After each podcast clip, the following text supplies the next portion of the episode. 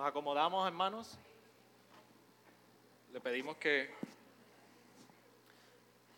en esa misma comunión tomamos nuestros asientos y vamos a estar de pie. Queremos escuchar la palabra del Señor.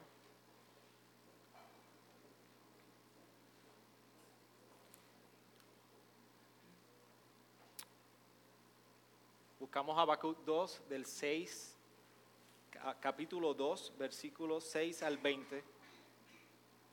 Mía nos acompaña en la, en la lectura de la palabra hoy.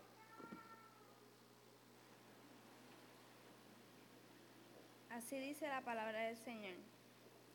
No pronunciarán todos estos contra él unos satirá y burlas e intrigas contra él.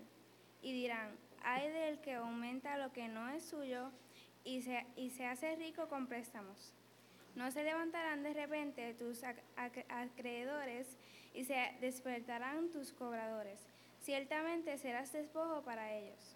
Porque tú has despojado a muchas naciones, todos los demás pueblos te despojarán a ti, por la sangre humana y la violencia hecha a la tierra, al pueblo y a todos sus habitantes. Hay del que obtiene ganancias ilícitas para su, para su casa para poner en alto su nido, para librarse de la mano de la calamidad. Has maquinado cosa vergonzosa para tu casa, destruyendo a muchos pueblos, pecando contra ti mismo. Ciertamente la piedra clamará desde el muro y la viga le contestará desde el, armazón. Hay del que edifica una ciudad con sangre y funda un pueblo con violencia. No viene el Señor de los ejércitos que los pueblos trabajen para el fuego y las naciones se fatiguen en vano, pues la tierra se llenará del conocimiento de la gloria del Señor, como las lagunas cubren el mar, y hay, hay del que da de beber a su prójimo. Hay de ti que mezclas tu veneno hasta embriagarlo para contemplar su desnudez. Serás saciado de deshonra para que de gloria bebe tú también y muestra tu desnudez se volverá sobre ti al cáliz de la, de diestra del Señor y la ignominia sobre su gloria. Porque la violencia contra el Líbano te cubrirá y el exterminio, exterminio de las fieras te aterrará a causa del derramamiento de sangre humana y la violencia hecha a la tierra, a la ciudad y a todos los que habitan en ella ¿De qué sirve el ídolo que su artífice ha esculpido? ¿O la imagen fundida, maestra de mentiras, para que su hacedor confíe en su obra cuando hace ídolos mudos?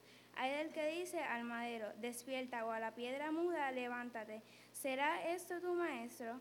He aquí está cubierto de oro y plata y no hay aliento alguno en su interior. Pero el Señor está en su santo templo, calle delante de él toda la tierra. Gracias a Dios por su palabra. Así mismo oramos, inclinamos nuestro rostro y le pedimos al Señor que sea con nosotros en este tiempo. Señor, nos acercamos delante de ti reconociendo en humildad nuestra dependencia de ti, Señor. Si sacamos este tiempo de, la mañana y de este servicio, es porque reconocemos que sobre todas las cosas necesitamos de tu palabra. Es tu palabra la que trae convencimiento de pecado en nosotros. Es tu palabra la que trae salvación a nuestra vida por medio del conocimiento de la obra de Jesucristo. Señor, es tu palabra la que trae también dirección a nuestra vida trae consuelo, trae fortaleza, trae sentido a nuestros días. Por eso mientras recorremos el libro de Habacuc, yo te pido, Señor, que así como a Habacuc muchas cosas no le hacían sentido según ocurrían a su alrededor, nosotros podamos hoy con nuestro corazón venir delante de ti, Señor, y, y afirmar nuestra dependencia de ti nuestra necesidad de reconocerte en nuestros días y reconocer quiénes somos delante de ti. Señor, la semana pasada contestamos la pregunta de cómo viviremos y tu palabra nos dice que debemos vivir por la fe. Hoy, Señor, venimos delante de ti cuando en esos días que se nos dice que vivamos por fe, ¿Por qué tenemos que vivir por fe? ¿Por qué, Señor? Habacuc tenía muchas preguntas. ¿Hasta cuándo? ¿Por qué? Te pedimos que de igual manera como Habacuc encontró la respuesta, nuestros corazones sean iluminados por la revelación de tu Hijo en nosotros y podamos hallar las contestaciones a esto. En tu nombre oramos. Amén. Amén. ¿Puedes sentar, iglesia?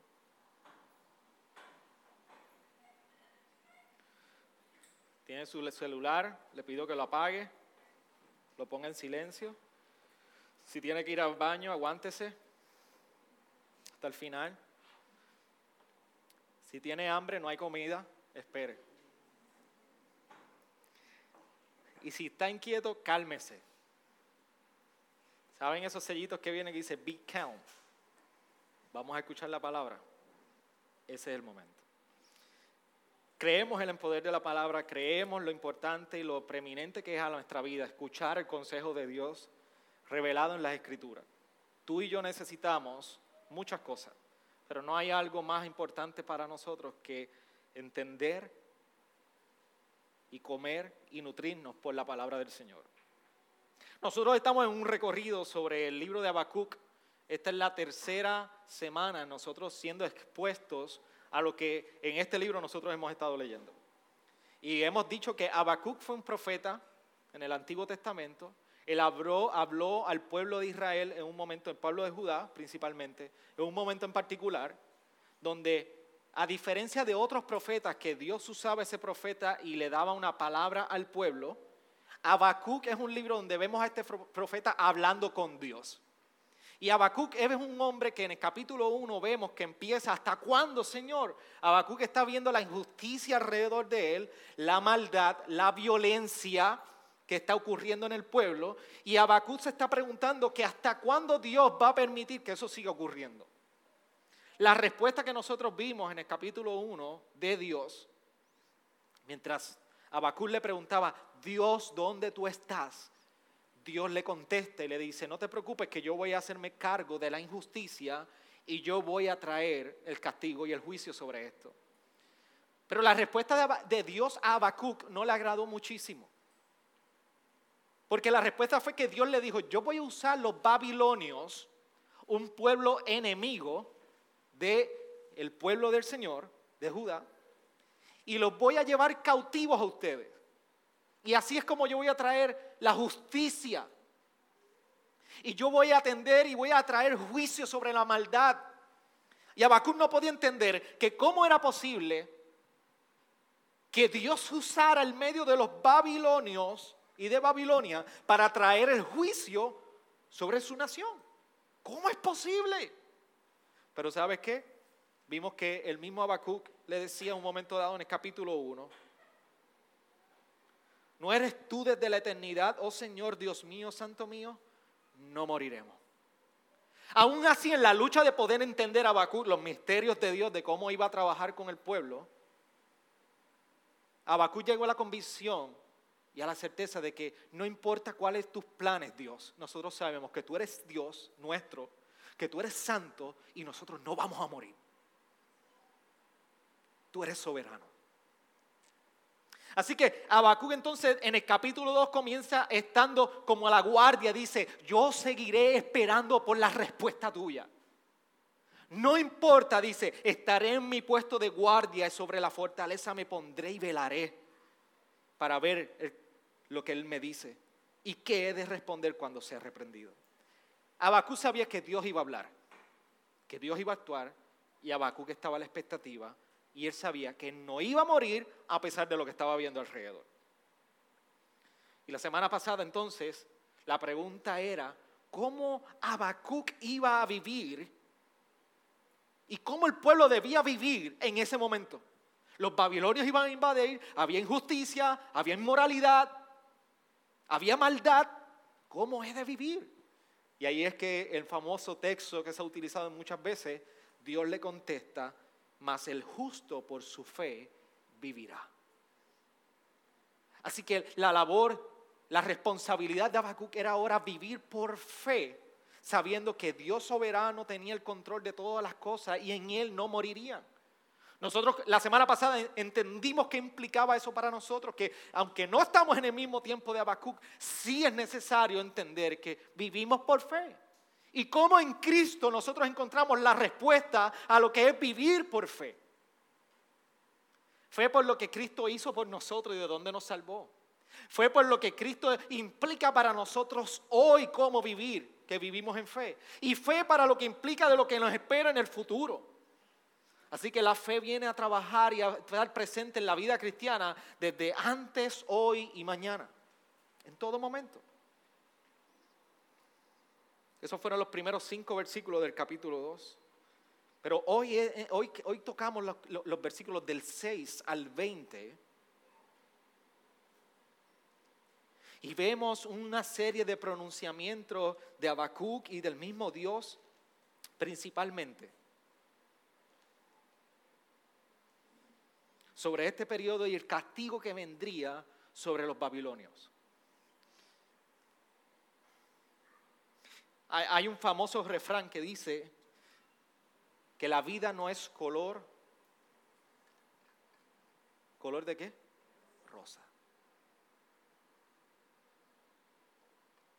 Cuando nosotros todos entendemos lo que significa que la vida no es de color rosa.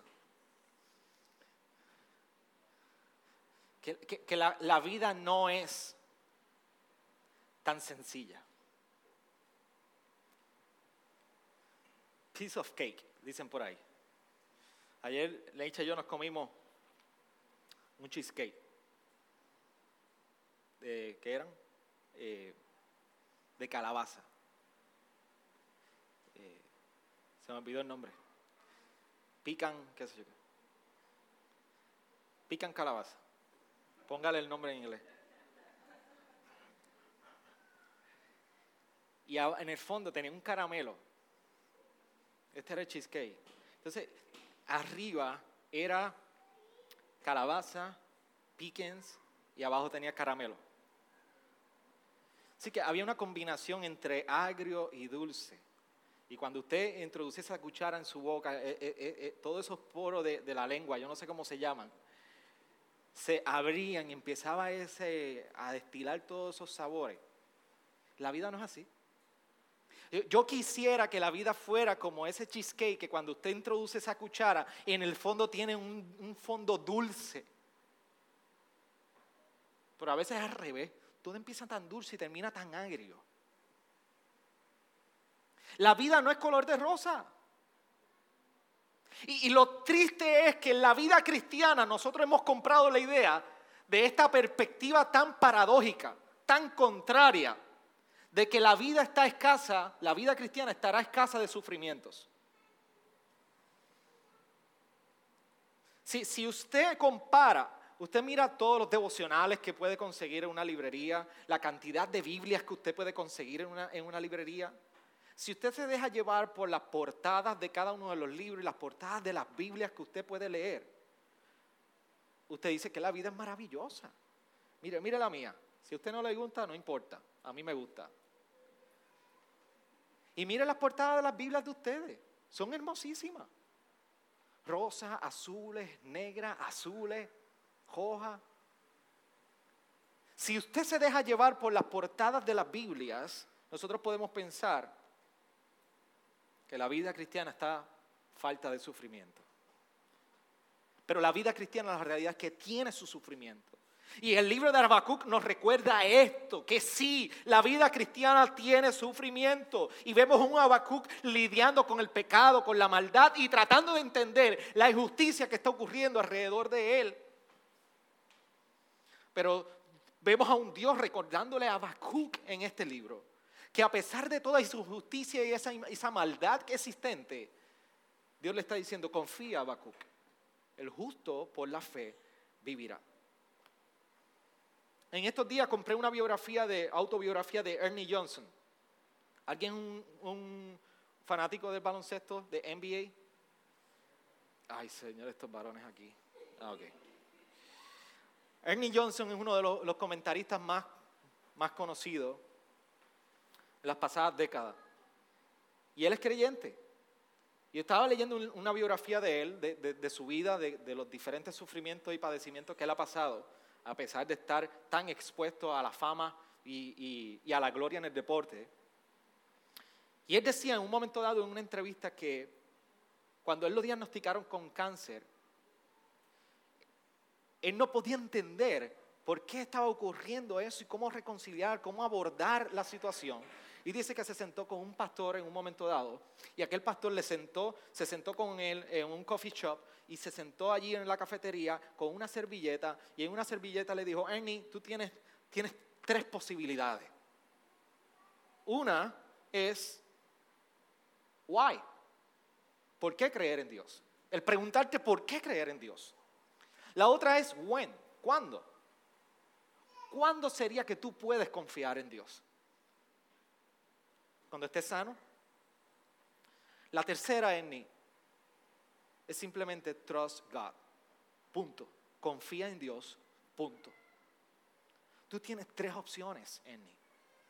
¿Cuáles de esas tres tú vas a vivir?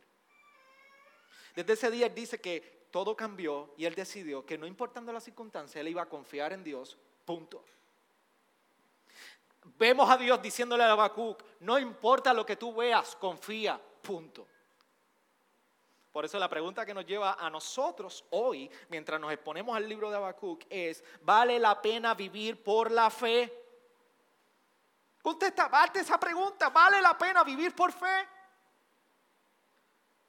Y si tú contestas sí, en tu conciencia, yo espero que tengas la contestación de por qué sí vale la pena vivir por fe. Y vivir por fe no es que tú pisas y declaras y lo que tú digas así será hecho. Eso no es fe. Eso es manipulación. Y a Dios no se le manipula. Vivir por fe, aún en los tiempos difíciles, significa que Dios te va a sacar eso de encima. Que Dios te va a sacar la enfermedad y el dolor de por encima. ¿Qué significa vivir por fe? Porque si eso es lo que tú entiendes de fe, Tú tienes problema al contestar la pregunta si vale la pena vivir por fe. Mi respuesta es que sí, vale la pena. Vale la pena porque vemos en el capítulo 2 que Dios no deja pasar por alto la injusticia y la maldad que estará viviendo el pueblo de Judá. Por eso acompáñame en este recorrido de lo que está haciendo Dios y está dictando a través del libro de Habacuc. Porque lo que vemos es que el pueblo de Babilonia tendría que rendir cuentas por lo que ha de hacer, a pesar de que Dios usaría eso para traer el juicio al pueblo de Judá, sí los babilonios tendrían que rendir cuenta delante de Dios. Y aquí es que donde comienza, ¿por qué?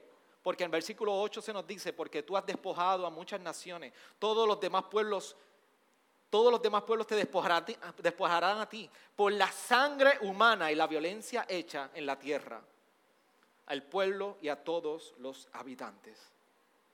Dios está diciendo, ustedes babilonios, ustedes sí van a rendir cuentas también. Y Habacuc está ahí entendiendo cómo es posible esto que tú dejes esta injusticia. Y Dios le está diciendo, a los babilonios les va a llegar su momento.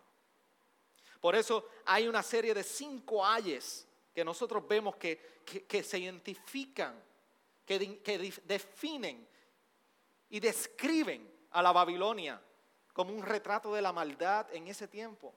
Por eso el primero, en el versículo 6 al 8, vemos que dice, ay del que aumenta lo que no es suyo.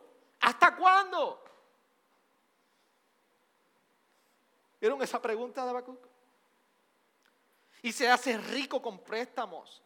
Viene, es Dios ahora trayendo un juicio sobre aquellos que están robando. En el versículo 9 al 11 vemos el próximo ay, donde dice, ay del que obtiene ganancias ilícitas para su casa, para poner en alto su nido, para librarse de la mano, de la calamidad. Ahora Dios está trayendo, está enfocando sobre el juicio en aquellos que han de ser conquistadores. Versículo 12. Ay del que edifica una ciudad con sangre y funda un pueblo con violencia. Está juzgando la liberalidad, la violencia y la esclavitud como operaban los babilonios. En el versículo 15, ay del que da de beber a su prójimo. Ay de ti que mezclas tu veneno hasta embriagarlo para contemplar su desnudez. La manera de operar de los babilonios para poder conquistar, emborrachar, darles bebida, bebida, bebida y cuando están vulnerables, entonces poder conquistarlos. Así que hay un juicio de Dios contra la liberalidad, el libertinaje. Y en versículo 19 vemos, ay del que dice al madero, despierta, o a la piedra muda, levántate. ¿Será esto tu maestro? He aquí está cubierto de oro y de plata y no hay aliento alguno en su interior. Ahora Dios está señalando el juicio a causa de la idolatría de los babilonios. Con que nosotros vemos que se nos está describiendo. Robo, conquista, violencia, esclavitud, libertinaje, idolatría. Esta es la condición del pueblo de Babilonia. Esto es lo que estaría enfrentando el pueblo de Dios en un momento dado, a consecuencia de la injusticia del tiempo. Este es el escenario en el cual Dios no iba a permanecer de brazos cruzados. ¿Sabes por qué? Porque en el versículo 14 nos recuerda que pues la tierra se llenará del conocimiento de la gloria del Señor, como las aguas cubren el mar. Dios le está diciendo, a pesar de todo este escenario, yo Dios me daré a conocer en medio de ellos. Yo me haré conocer en medio de estas circunstancias. Y nosotros vemos unos babilonios que cambiaron al Dios verdadero por ellos mismos. Por eso hay un juicio contra esta idolatría. Vemos unos babilonios que ellos mismos decidieron enfocarse en ellos mismos, abandonar a Dios y ponerse a ellos en el lugar del que reina. Pero hay una realidad que se nos presenta en este capítulo 2 de Habacuc. Ante toda esta idolatría y ante toda esta idolatría del pueblo de los babilonios, Dios les recuerda en el versículo 20 a este pueblo, pero el Señor está en su santo templo, calle delante de él toda la tierra. Amado, esto no significa que usted ponga un letrero en el, en el altar o en el púlpito de la iglesia para que los hermanos se callen y no hablen. Eso es lo que no significa eso. Lo que significa este texto es que Dios le está diciendo a los babilonios, ustedes decidieron ir por su cuenta propia, ponerse ustedes en el lugar mío, decidieron formar imágenes. Pues yo les voy a decir algo, la tierra se va a llevar, llenar del conocimiento mío, yo me daré a conocer. Y como los ídolos de ustedes no tienen, son mudos, están dormidos y no tienen aliento de vida, yo soy un Dios que sí tengo vida, que no estoy mudo, y hoy yo hablo y ustedes callan. Por eso, calle delante de Él toda la tierra. Este es el recordatorio que le está haciendo Dios al pueblo de Babilonia. Muy parecido como en el Salmo 11.4 dice, el Señor está en su santo templo, el trono del Señor. Está en los cielos, sus ojos contemplan, sus párpados examinan a los hijos de los hombres. Es una imagen de un Dios soberano que tiene control de todas las cosas, que sus, ojos están puestos sobre sus hijos, que no se le escapa ni una. Es una imagen que contrapone con precisamente con la imagen de los estos ídolos que están mudos. Ah, se les pide que despierten y están dormidos. Incluso no tienen aliento de vida. Por eso todo esto lo que significa y lo que implica para Habacuc es que ahora Habacuc tendría que esperar en sometimiento a que el soberano declare su juicio y su voluntad sobre todo lo que estaba ocurriendo. Esto es lo que implicaba para, para escuchar todos estos ayes que tendría que esperar y someterse al Dios verdadero y esperar que Dios entonces emitiera su juicio a su tiempo, no cuando Habacuc quisiera, ni como Habacuc quisiera, si en su tiempo y en su voluntad. Y aquí les acabo de dar todo un escenario de cómo es, este capítulo del 6 al 20 que estaba ocurriendo. Esta es la Babilonia de ese tiempo, los babilonios de ese entonces. Pero lo más interesante, que todo esto no es algo que se detiene simplemente en el libro de Habacuc. Hoy tú y yo vivimos unos tiempos que son muy parecidos a los de Babilonia. Por eso esta misma semana pasada está todo un pueblo indignado con una sed de justicia para ver qué va a suceder en el caso de la vista para causa contra el supuesto asesino de una dama que murió por un, disparo en un muelle en Fajardo. Todo un pueblo está siguiendo esto por las redes, por las noticias, por internet. Es un pueblo que está sediento de justicia. Que va la injusticia, la maldad y el pecado y precisamente hay sed de esto. No solo eso, sino que también hay un anhelo de idolatría en nuestros días. Hay injusticia, hay maldad y hay idolatría. Nosotros hoy no venimos y hacemos allí de un palo y cortamos un palo y, hacemos acera. O a un Baal con un, becerro. Y adoramos a Baal con un becerro o cualquier imagen. Pero eso no significa que nosotros tengamos idolatría en la vida. Yo te voy a describir lo que es idolatría. Idolatría es anhelo por algo o por alguien, sencillamente. Y todo ser humano tiene el deseo de adorar a algo. Tiene un anhelo por algo o por alguien. Así que un ídolo es algo para lo que tú te dedicas a vivir. Y es aquello por lo que tú estás dispuesto a entregar tu santidad y tu tiempo. En la semana, ¿a qué tú le dedicas el tiempo? ¿Para qué tú vives? ¿Para qué tú te entregas?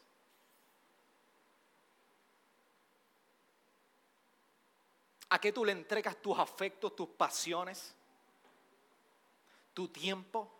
E incluso si tienes que comprometer tu santidad, también la comprometes. Eso es un ídolo.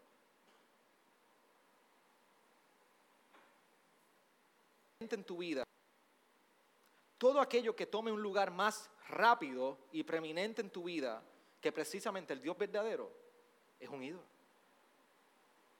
Lo puedes ver reflejado en tu tiempo devocional en tu casa, en tu vida.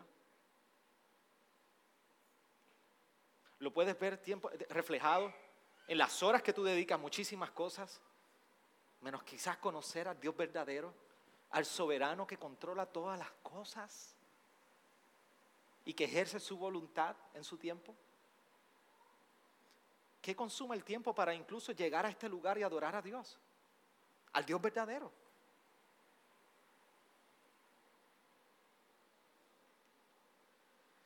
Como yo les decía ahorita, hoy, nosotros no cogemos una imagen y, la bañamos en oro y plata. Nuestros ídolos son muy diferentes. Nuestros ídolos puede ser que vivimos por el dinero. Vivimos por el dinero y por eso nunca estamos satisfechos. Anhelamos la abundancia y cuando tú llegas a este estado de anhelar la abundancia y abundancia y abundancia, dame darte un secreto del final del camino. Nunca vas a estar satisfecho. Hoy es esto, mañana hay otra cosa. Nunca vas a tener lo suficiente. Lo segundo es que vivimos para la seguridad. Nos encanta sentirnos seguros, estables y cómodos. es que a mí me gustan las cosas buenas. Perfecto, yo soy uno de ellos también.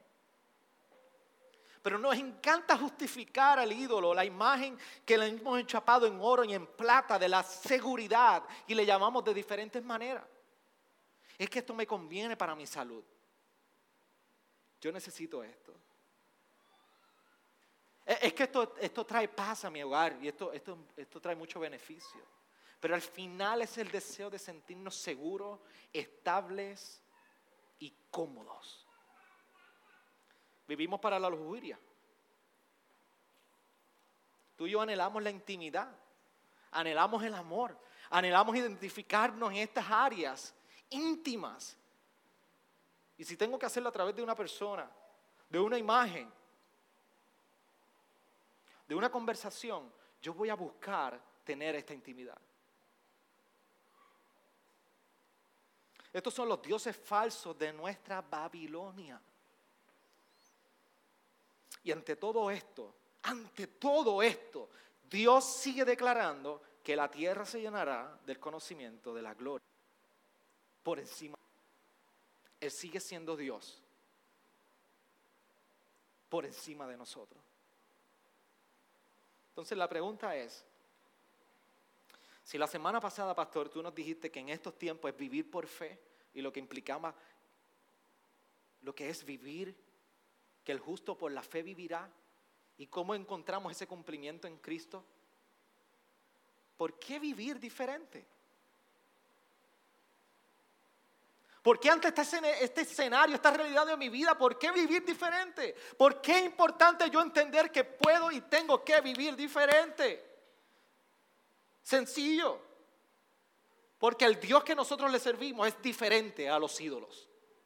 Tú puedes vivir por fe y vivimos diferente. ¿Y por qué debemos vivir diferente? Porque Dios es diferente a nuestros ídolos. Versículo 14 nos dice, pues la tierra se llenará del conocimiento de la gloria del Señor.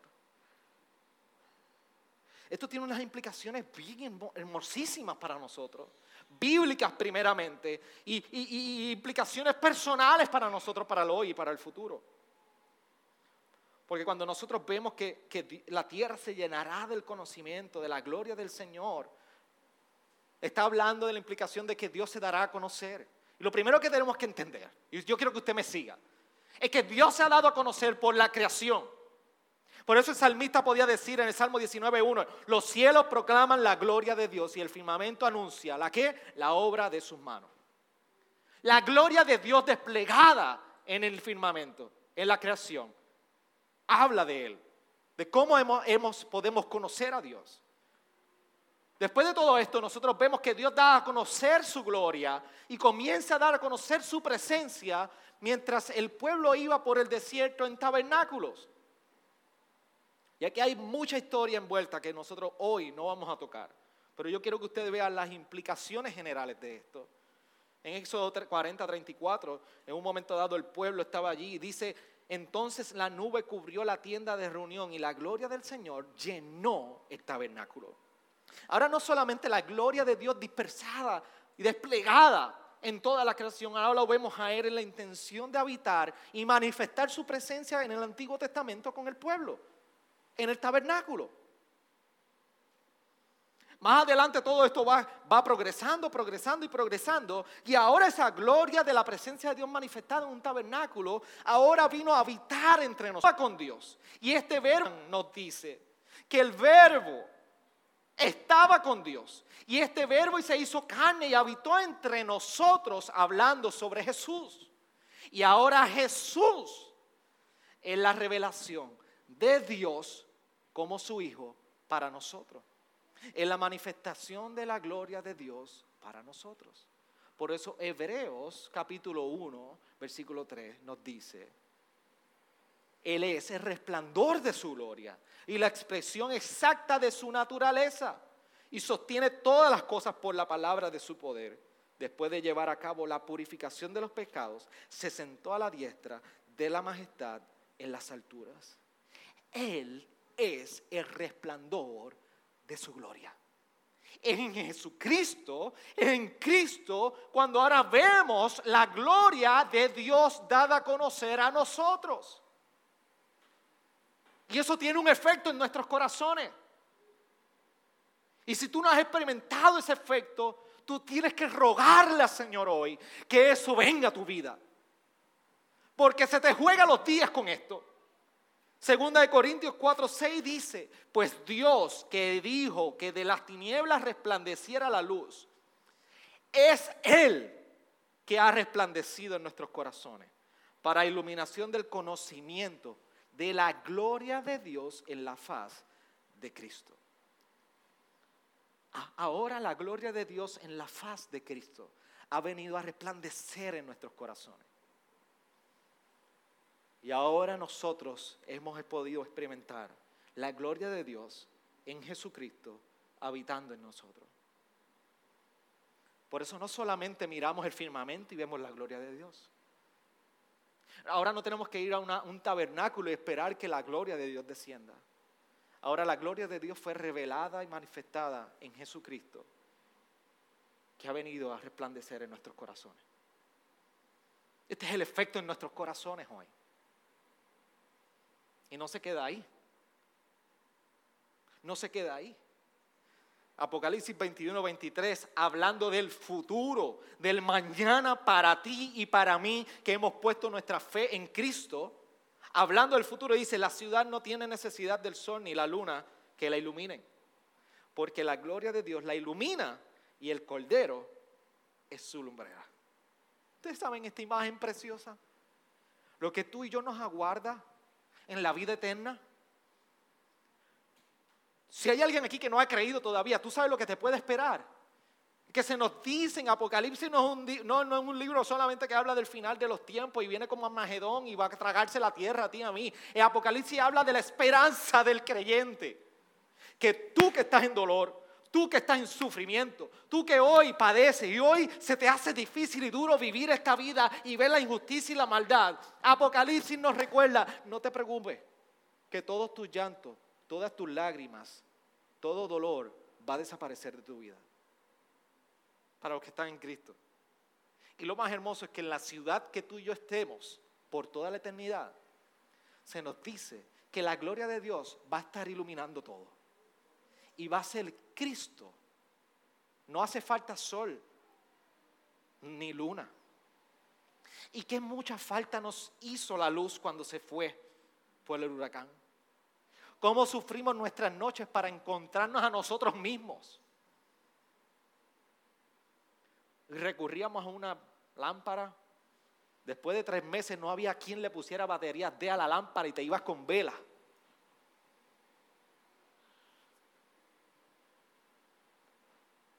Pero ahora se nos dice que en la oscuridad del pecado, ahora en esta ciudad, no va a haber necesidad ni de sol ni de luna.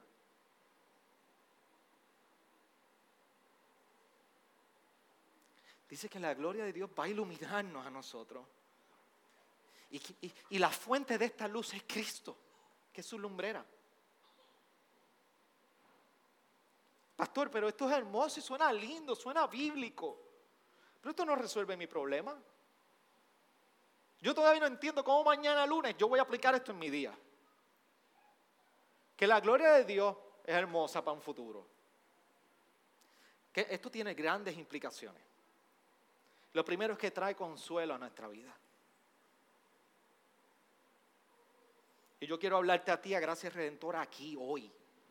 Trae consuelo a nuestra vida porque cuando tú ves la injusticia y el pecado en tu trabajo, en tu casa, con tus hijos, con tu matrimonio, con tu esposa, con tu esposo, en la sociedad que te rodea, cuando entras en las redes, Tú puedes hoy convencerte y decir, a pesar de que esto es duro, a pesar de que hay injusticia rodeándome, yo puedo confiar en que Dios ha determinado exhibir su gloria. Y esto me está garantizando que un día Él va a erradicar por completo todo lo que esté en contra de su reino eterno y glorioso. Y eso debe traer consuelo a nuestra vida. Que aún el dolor de hoy aún las tribulaciones de hoy, aún la injusticia que podemos vivir hoy, un día en Cristo, por toda la eternidad, será erradicado. Porque Dios ha determinado que la tierra sea llena del conocimiento de la gloria de Él.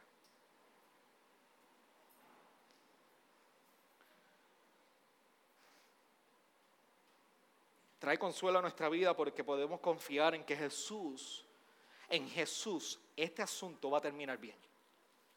Tu vida, si está en Cristo, en Jesús, va a terminar bien.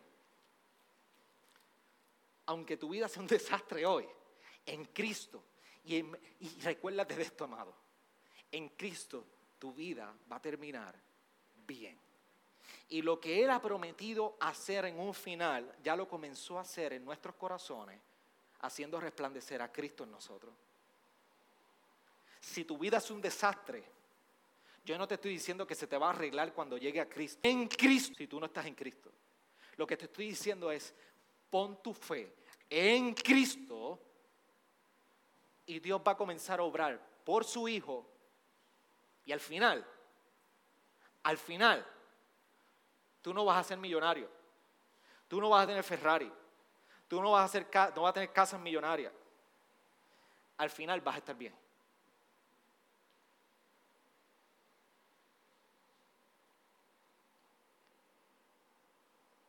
Podemos descansar en que al final estaremos bien. Por lo que Jesús comienza a hacer en nosotros.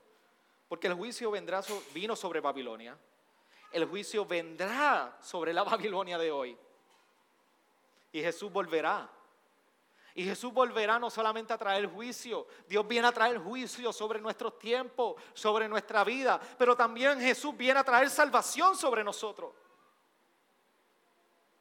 Jesús viene por rebeldes. Jesús viene por los babilonios de este tiempo, que son rebeldes. ¿Y sabes quiénes son? Tú y yo. Tú y yo somos los babilonios rebeldes. Tú y yo somos los merecedores de, como dice en ese versículo 16 del capítulo 2, se volverá sobre ti el cáliz de la diestra del Señor y la ignominia sobre tu gloria todo lo que tiene que ver con copa y diestra del Señor habla del juicio que merecen. Dios les está recordando a estos babilonios que ellos iban a tomar del juicio, de la copa del juicio de Él.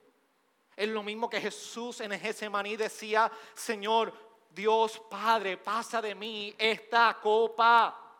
Era el juicio que tú y yo merecíamos Cristo lo vivió y lo tomó y lo, experimentó en la cruz. Jesús tomó la copa que tú y yo merecíamos. Por eso hoy nosotros podemos entender que Jesús es soberano y está en su santo trono, como dice ese versículo 20. Lo triste es que como Habacuc tú y yo podemos pensar que nosotros le podemos decir a Dios lo que Él tiene que hacer. Y Habacuc nos enseña que hay tiempo para hablar, que hay tiempo para llegar delante del Señor y decirle, ¿hasta cuándo, oh Señor, pasará tu mirada desapercibida de mí? ¿Hasta cuándo yo voy a seguir experimentando esto? En Habacuc podemos entender esto, que el lamento lo traemos delante de Dios. Pero también en Habacuc podemos entender que hay tiempo para estar en silencio delante del soberano. Por eso mientras nosotros luchamos con las dificultades diarias, con el pecado y la maldad de nuestros corazones y de los que nos rodean, Dios nos está diciendo desde su santo trono, confía en mí. Dios nos está diciendo desde su santo trono, confía en mí mas el justo por la fe vivirá. Yo me daré a conocer, yo estoy en el santo trono, confía en mí. Por eso en nuestro clamor delante de Dios, nosotros debemos entender cuál es nuestro lugar. Que Él sigue siendo Dios y nosotros sus criaturas. Debemos entender nuestro lugar viviendo por fe, sabiendo que nosotros sí podemos vivir diferente en este tiempo por el poder de Cristo. Porque el Señor está en su santo templo, calle delante de Él toda la tierra. Puedes inclinar tu rostro ahí.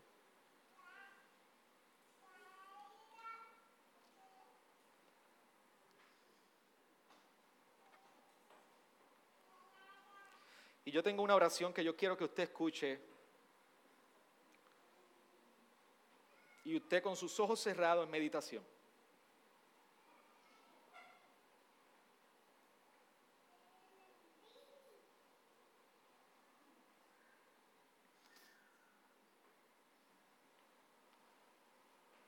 Yo quiero que usted escuche en silencio. Yo les pido la cooperación a todos. Este es un tiempo donde vamos delante de Dios en nuestra expresión y nuestro corazón. Y le pedimos a Él que sea ayudándonos.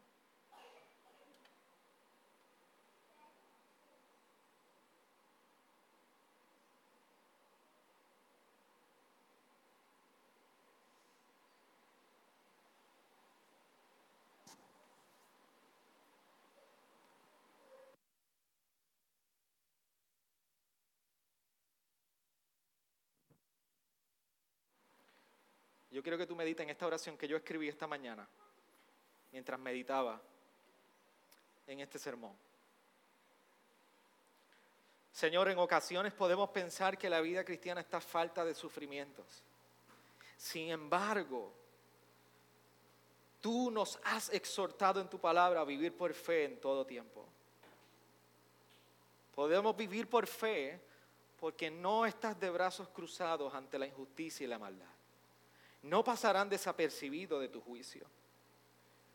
Babilonia confiaba en sus dioses, ídolos mudos que duermen, pero ante la idolatría hay una necesidad y, y es que tú eres el Dios verdadero. Ayúdanos, Señor, a no olvidar que así como los babilonios, somos rebeldes y que fue Jesús quien bebió de la copa de la ira para nosotros ser salvos. Es por Jesús que podemos vivir en fe ante la realidad de nuestros días. De igual manera, ¿por qué vivir por fe? Porque tú, oh Dios, eres diferente a los ídolos. Porque tú nos escuchas en el clamor de nuestra desesperación. Y porque tú, Señor, estás en tu santo templo, calle delante de ti toda la tierra. Amén. Estamos de pie y cantamos.